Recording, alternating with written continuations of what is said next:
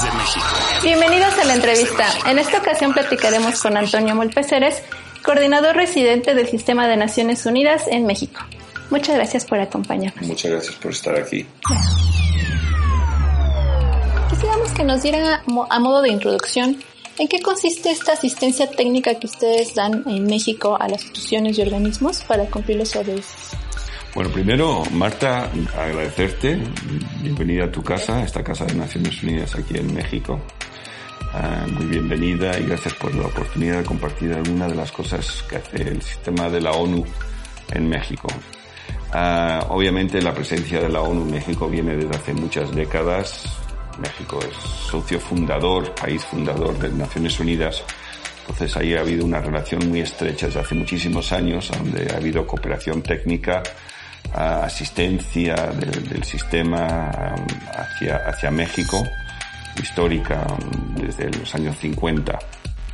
En el caso de hoy, mm, el tema principal que nos concierne es el, es cómo asegurar que estos objetivos uh, uh, de la Agenda 2030, estas 169 metas, se puedan cumplir aquí en México como en todos los países del mundo. De eso se trata. Son objetivos que aplican a todos los países y si queremos justamente llegar a un futuro mejor, con mayor bienestar del ser humano y con un planeta más sano, pues tenemos que cumplir con estos objetivos, sí o sí. En México y en todos los países del mundo, porque muchos de los temas que se tratan son temas que son, no tienen fronteras. Cuando uno habla de las emisiones de carbono y los gases, no es un tema que aplica solamente a un país, sino lo que está pasando en otros países afecta a México y viceversa.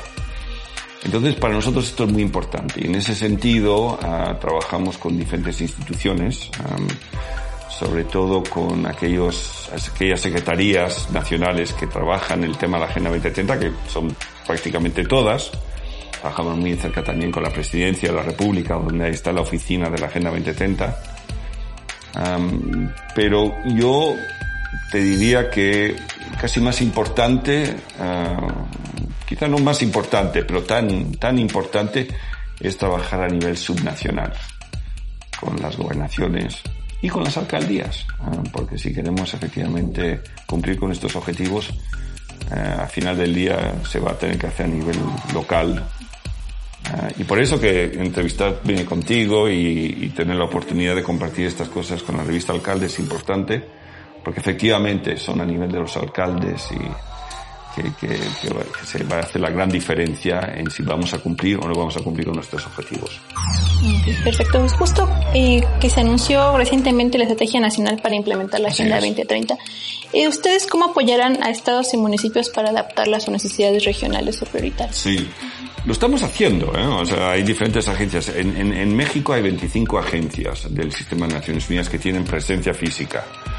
Uh, y algunas agencias ya están trabajando con estados. Uh, yo sé que, por ejemplo, el PNUD, que está en este edificio, uh, viene trabajando con, con, varios estados, está trabajando con Campeche, trabaja con el Estado de México y con otros, en incorporar los principios de la Agenda 2030, los objetivos de la Agenda 2030 en los planes de desarrollo.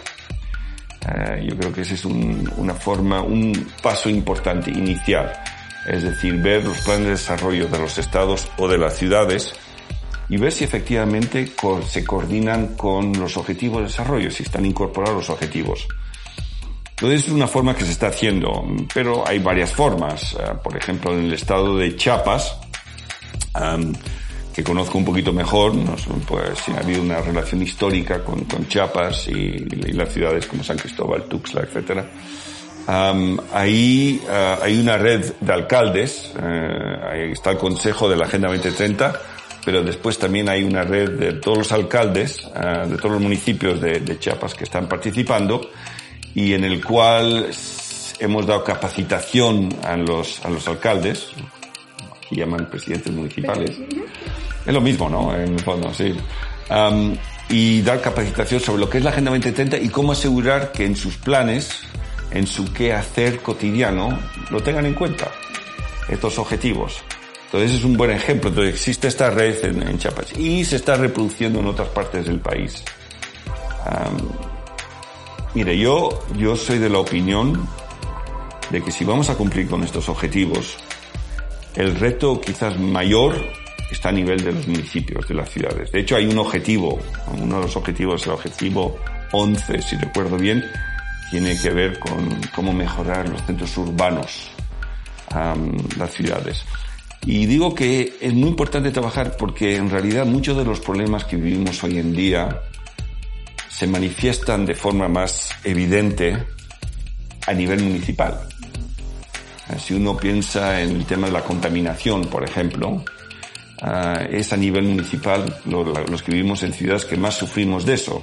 Las desigualdades, aunque hay desigualdades entre países y dentro de los países, pero donde se manifiestan de forma más evidente es en una ciudad, a donde yo estoy ahora sentado en un lugar, estamos sentados en un lugar con un nivel de ingreso elevado, pero aquí a 20 minutos en coche hay un nivel de ingreso parecido a países del África subsahariana. Ah, entonces, eh, ese es otro ejemplo. Eh, el ejemplo del agua potable, el ejemplo de los desechos. Hay, muchos ejemplos de la, de la Agenda 2030 que se manifiestan sobre todo en las ciudades. Entonces, si podemos trabajarlo a nivel de las ciudades, y si podemos corregirlo y buscar las soluciones a nivel de la ciudad, eso se va a replicar a nivel del resto del planeta. Ah, de hecho, la mayor parte de la población vive en ciudades hoy en día, más del 50%, y hay estimaciones que de aquí al año 2030 va a haber hasta el 70% de la población mundial va a vivir en ciudades.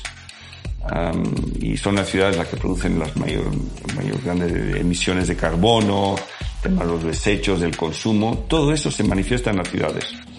Por lo tanto, es importante que, podamos trabajar y que se busquen las soluciones en las ciudades. mi experiencia en México es que cuando uno habla con, con alcaldes o alcaldesas, hay un interés, hay una voluntad, uh, una curiosidad para saber más de esto, para ver cómo pueden uh, incorporar estos principios en, en, su, en su quehacer, ¿no? Hace poco estuve en un, municipio muy interesante eh, Orizaba, que queda en Veracruz. Y, hablando con el alcalde, eh, él lo tiene claro, él tiene sus objetivos, todos los objetivos de desarrollo sostenible, y tiene su plan de desarrollo e intenta compaginar para ver a dónde está trabajando. es un buen ejemplo, pero de esos hay muchos en, México. Y la ONU intentamos, en la medida que podamos, colaborar con, con los municipios, eh, con los estados, para asegurar que primero conozcan estos objetivos y segundo, en la medida que puedan incorporar en sus planes de desarrollo, que lo hagan. perfecto. Y por ejemplo, a su, a su consideración, ¿y cómo va México? ¿Cuál es el avance que ha tenido desde que se implementó la Agenda 2030?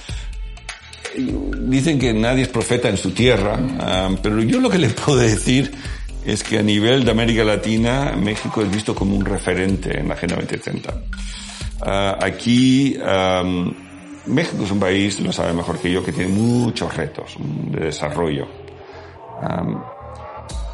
pero es un país que desde el principio, cuando se aprobaron estos objetivos en el 2015, lo asumió como, como, algo importante que tenía que, que, conseguir. Aquí el, el, manejo, el seguimiento de, del cumplimiento de la Agenda 2030 está en en la presidencia de la República. Estaba antes, en el gobierno anterior, y lo sigue estando en la presidencia de la República. Y hay un equipo muy activo que, que le da seguimiento. Es muy importante eso. en las diferentes secretarías del gobierno nacional hay concientización. Justamente vengo de una reunión con, la Secretaría de Bienestar, donde realmente ellos quieren promover estos objetivos. cada uno de los estados del país, de los 32 estados, cada uno tiene un consejo de la Agenda 2030 estatal. cada uno de los pocos países donde a nivel subnacional existen estos consejos, pero en todo el país. En algunos funcionan más que en otros. ¿eh?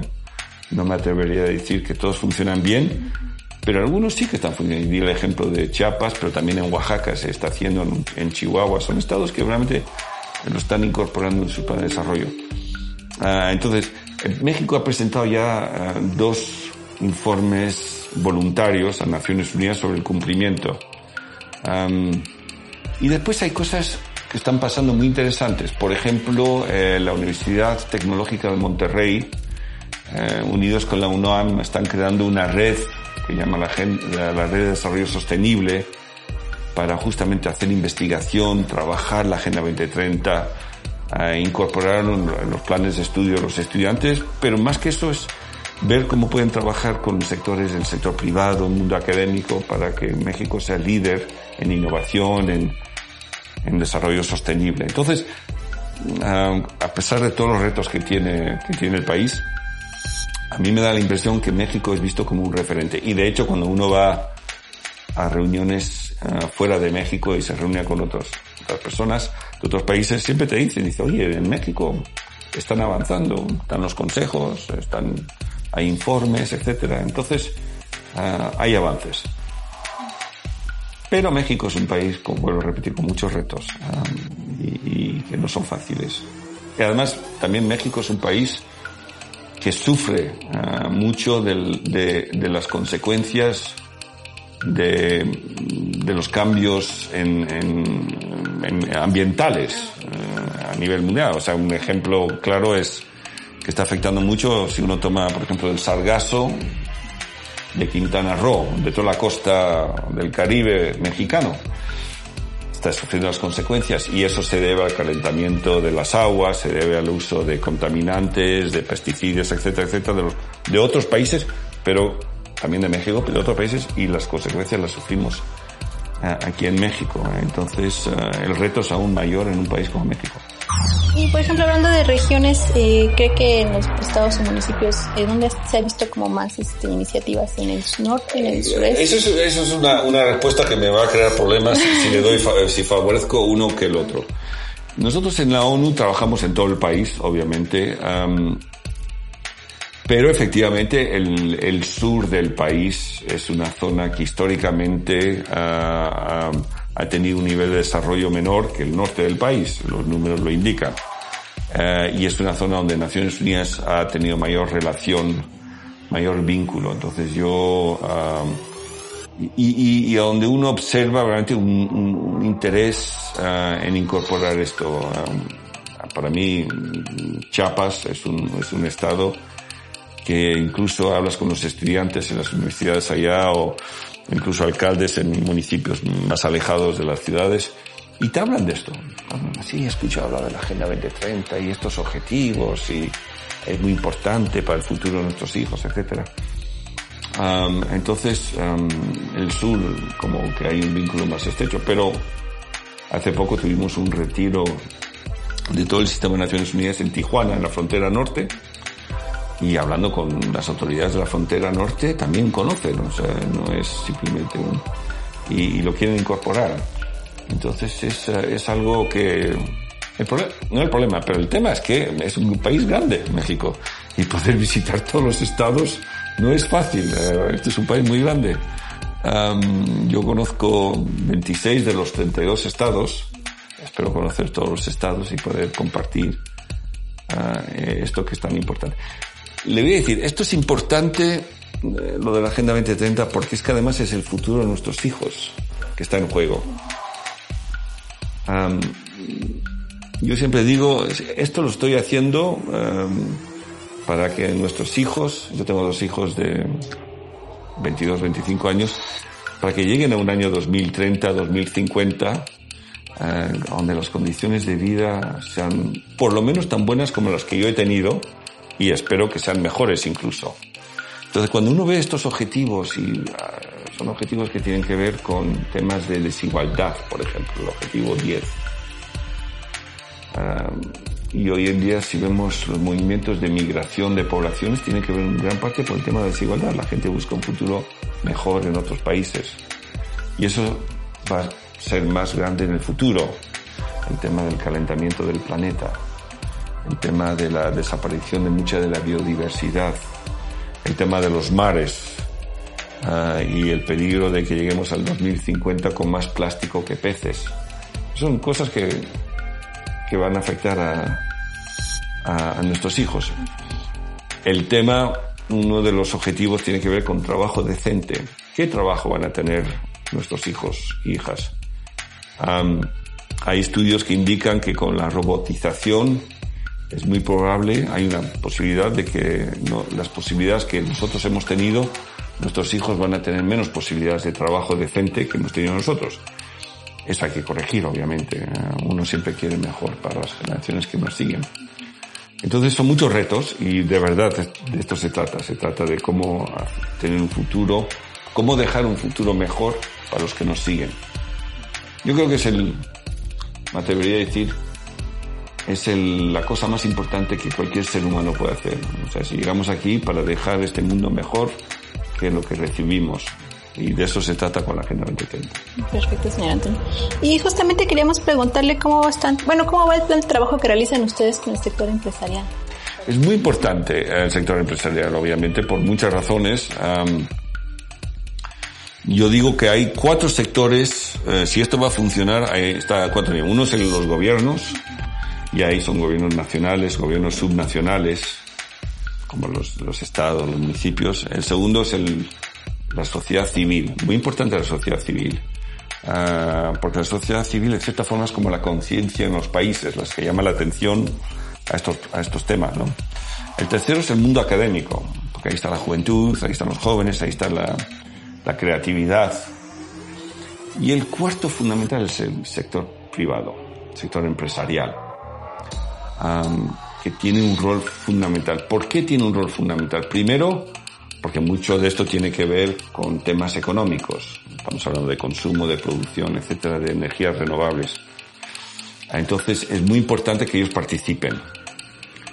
Número uno. Número dos, porque es el sector de la innovación. O sea, mucha de la innovación de los grandes productos que hemos tenido, si yo voy con un a, un teléfono celular hoy en día es porque el sector privado tuvo creó, creó ese, ese, ese, ese, instrumento y todo lo, lo, lo, tenemos. Entonces es el sector de la innovación y muchos de los objetivos tienen que ver con innovación.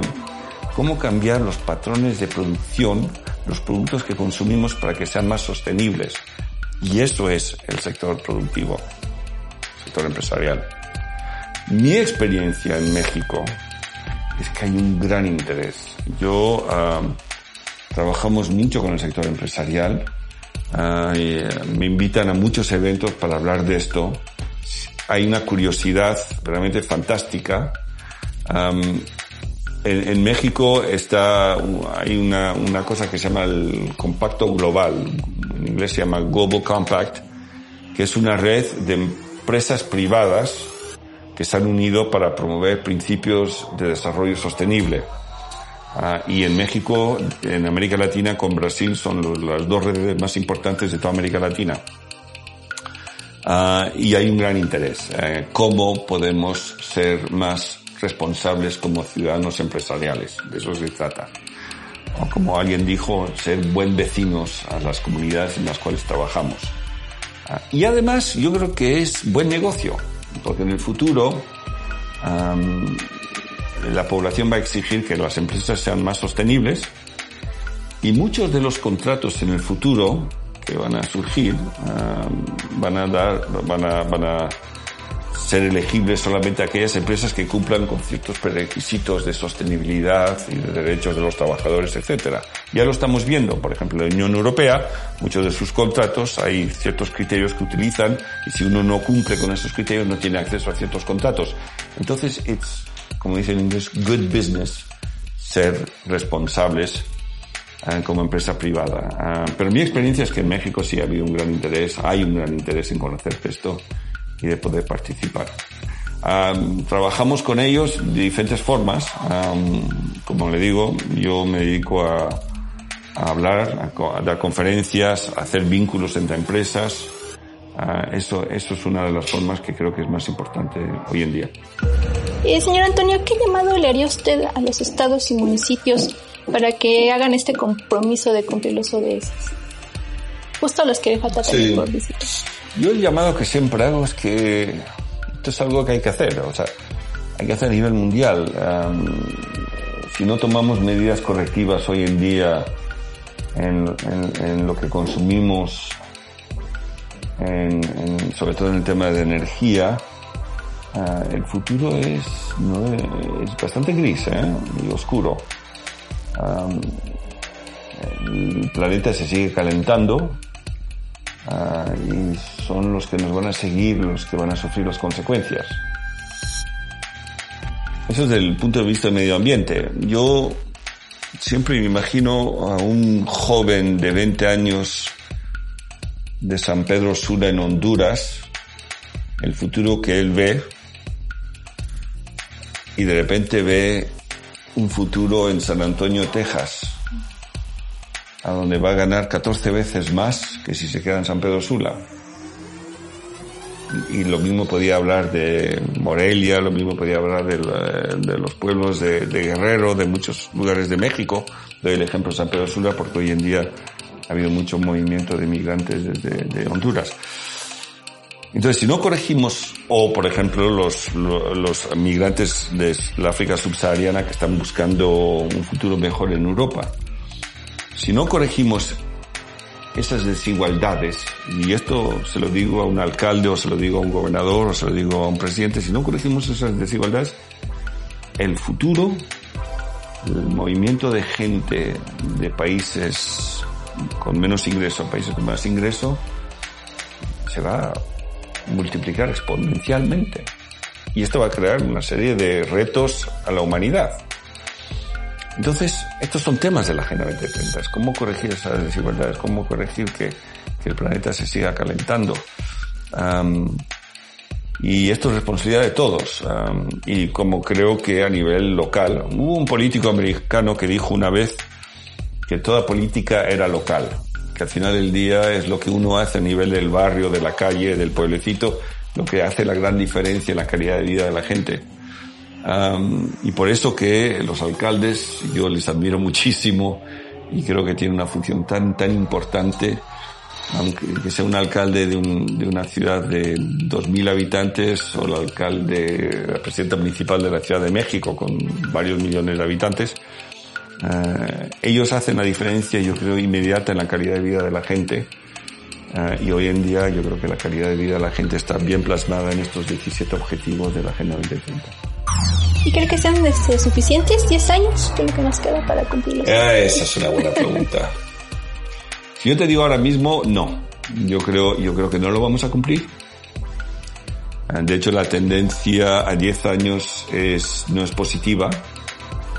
Uh, salió un informe hace poco de, la ONU que efectivamente dice que, digamos, la tendencia es positiva, pero no al nivel de velocidad que debería tener.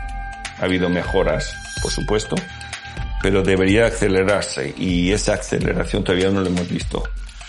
Entonces, eh, estos próximos 10 años son fundamentales. Estamos a 10 años de cumplir la Agenda 2030 del 2030 y si lo que estamos, las medidas que estamos tomando hoy en día aquí um, y en todo el resto del mundo van a ser fundamentales para ver si podemos acercarnos a estos objetivos.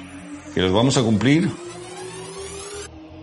Um, eh, si uno ve lo que ha pasado en los últimos cinco años, difícilmente uno piensa que se puede cumplir. Por eso que hay que acelerar el proceso. Pero uno tiene que ser optimista, tiene que ver el vaso medio lleno continuamente y decir que sí, que el ser humano puede tomar las medidas para corregirlo. Yo le voy a dar un, ejemplo de por qué al final del día yo creo que sí que podemos ser y podemos cumplir. hace 30 años por ahí, uno de los temas que, que todo el mundo hablaba y que preocupaba a la humanidad era el tema del ozono. No sé si se acordará que hace 30 años se hablaba siempre de que estaba desapareciendo el ozono y que esto iba a tener problemas para la humanidad en términos de, em, de varias cosas. Primero porque los rayos ultravioletas del sol iban a producir cáncer en la piel de la gente, iba a matar el plancton de los mares, toda una serie de consecuencias. Y se hablaba mucho de eso y estaba en primera página. Y los países se juntaron, se unieron uh, con el sector privado, con la sociedad civil, uh, con el mundo académico y acordaron lo que llamamos el protocolo de Montreal, que es un protocolo en el cual se tomaron medidas para justamente eh, revertir esta desaparición del ozono. Y una de las medidas que se tomaron fue la eliminación de un gas que se llama hidrofluorocarbono, que se utiliza en la construcción de, las neveras, de las cocinas, etcétera, es un gas que estaba contribuyendo a desaparecer el ozono. Y entonces, a través de un esfuerzo mundial de todos los países, de las empresas, se eliminó el uso de este gas. Y hoy en día observamos que el ozono se está reponiendo. Entonces, ese es un tema que se corrigió. Pudimos, trabajando todos juntos, corregir un problema, un reto mundial. Entonces, si yo veo eso como un ejemplo, si eso se puede hacer, ¿por qué no se puede hacer con el tema del sargazo, con el tema de las desigualdades, con el tema del uso de los plásticos? Aquí en la Ciudad de México, a partir del primero de, enero ya en los supermercados no se puede utilizar el plástico. De, uso simple. Las, las, famosas bolsas. Eso es un paso. Eso es un paso. Se necesitan muchos pasos. Lo que también quiero decirle, y esto es muy importante, y, es que esta conversación que estamos teniendo ah, y estos temas que estamos hablando son temas que lo están hablando también en, en Kenia y en Malasia y en Chile y en Dinamarca. Estos son temas del planeta, no es el tema de México. Eh, este es un esfuerzo mundial. Ah, y eso siempre hay que recordarlo. Este es un esfuerzo mundial. Eh, todos los países tienen que asumir esto como un, reto para cumplir. Si todos lo hacemos, ah, yo, yo creo que, ah, que sí, que tenemos un futuro mejor. Ayer estuve viendo un mapa bien interesante de la ciudad de Beijing. Estas son las, las ironías de la vida. Ah, por lo del coronavirus, la actividad económica de, de China se ha se ha hecho más lenta. No ha desaparecido, se ha hecho más lenta. Y ahí estaba viendo un, mapa satelital a donde por la primera vez en no sé cuánto tiempo eh, el nivel de calidad del aire de Beijing, en la ciudad de Beijing, ah, había llegado a niveles totalmente aceptables. Creo que eh, es lamentable que eso se deba a, lo que es eh, el coronavirus. Pues Ah, pero yo creo que es algo que uno puede decir, bueno, pero si efectivamente podemos tomar medidas de, diferentes medidas de producción y de energía, podemos mejorar los, los, la calidad de aire de, nuestras ciudades. Sabe que nueve de cada diez ciudadanos de ciudades vive, eh, eh, respira aire contaminado, contaminado. Nueve de cada diez. Bueno, y los que vivimos en la Ciudad de México obviamente lo sabemos mejor que nadie. Uh, ese es un reto. Ese es un, ¿Cómo revertir eso? Uh, para que podamos respirar un aire mucho más sano. Sí, señor. No sé si quiere agregar un comentario final. No, nada, simplemente agradecer la revista Alcaldes um, por la oportunidad de compartir esto y volver a repetir lo que dije al principio, que si vamos a conseguir estos objetivos uh, y vamos a conseguir un futuro mejor para todo el planeta, Ah, yo creo que uno de los grupos fundamentales son los gobernantes de nivel subnacional de las ciudades, de los pueblos, de las aldeas, de los estados, las provincias, etcétera. Esto no es un tema que hay que dejarlo simplemente a los gobiernos nacionales. Esto es un esfuerzo de todos. Claro que sí. Muchas gracias. Muchas gracias. Gracias, eh. Ahora podcast. Alcaldes, de México. Alcaldes de México. Alcaldes de México. Alcaldes de México. Alcaldes de México.